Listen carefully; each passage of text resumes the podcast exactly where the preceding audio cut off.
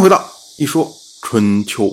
鲁国第十九任国君鲁腿进入在位执政第十二年，晋国的夏军大夫荀守这次出战，带着自己的儿子荀盈一块儿来的。可是没想到呢，荀盈被楚国的大夫熊腹姬给俘获。荀守一听说之后啊，立马带着他的族人回来追赶。这时候呢，正好碰见跑路的魏齐，于是呢。就让魏齐做自己的车御，而夏军很多的士就跟随他一起去追儿子。可是追来追去啊，最终啊也没有追上。巡守他在车上每次射箭，抽出一支箭，发现是好箭，就会把这支箭放到魏齐背上的箭匣里面。结果魏齐呢？就很生气啊！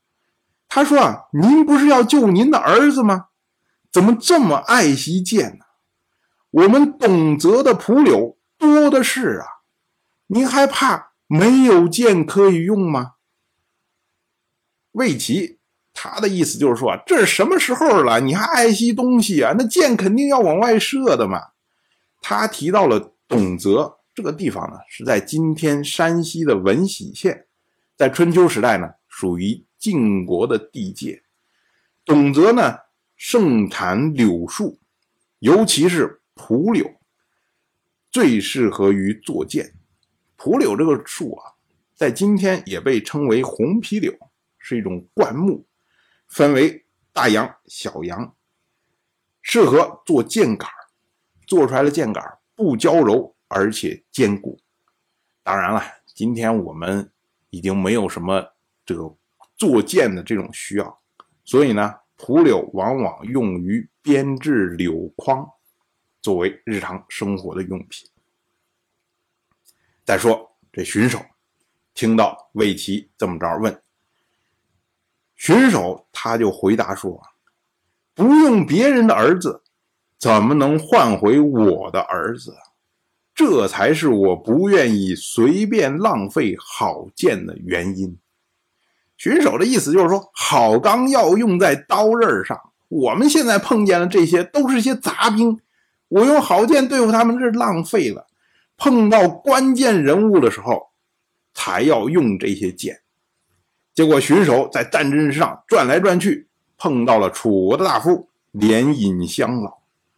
连尹乡老这名啊，这是个称呼。连隐是他的官名，乡老是称呼他的方式，这不是他的真名。不过呢，大家都这么着称呼，所以我们也叫他连尹乡老。结果，巡守一看到连尹乡老，哎，这个人有地位，所以呢，拔出一支好剑，搭弓一箭，将连尹乡老射杀，然后呢，让人跳下车，将他的尸体搬到自己的车上。紧接着呢，荀守又碰到了楚国的王子米谷臣，然后同样是拔出一支好剑，然后搭弓一箭，射伤了米谷臣，然后将他生俘。然后荀守一算，哎呀，这两个人的地位应该能把自己儿子换回来吧？于是呢，就搭着这一生一死两个楚国人撤军了。到了黄昏的时候啊。这个大战呢，已经接近尾声了。晋国的败局已定，那么楚国呢？哎，也就从容的驻扎在了碧水旁边。这时候啊，晋军剩下的余部早都已经是溃不成军呐，又担心楚军攻击，所以呢，趁着晚上渡河，整个晚上黄河两岸都是。吵吵嚷嚷，可能有的朋友会问呢，说你楚国为什么不趁着这时候，我直接将晋军全部赶到黄河里面全歼掉呢？对不对？怎么能让他趁夜这么着逃跑呢？这就我们要说啊，楚国的国君芈吕在对待晋军的问题上是非常的谨慎的。之前因为看到晋国上军。有戒备，所以呢，不用自己的军队攻击，跟这一次不去逼晋国的军队是同样的道理。因为这时候啊，你看着晋国的军队是溃败，是没有错。但是如果你逼他入死地，搞不好他狗急跳墙，反咬你一口。米吕认为啊，楚军现在已经大胜，没有必要去承受这种没有意义的损失。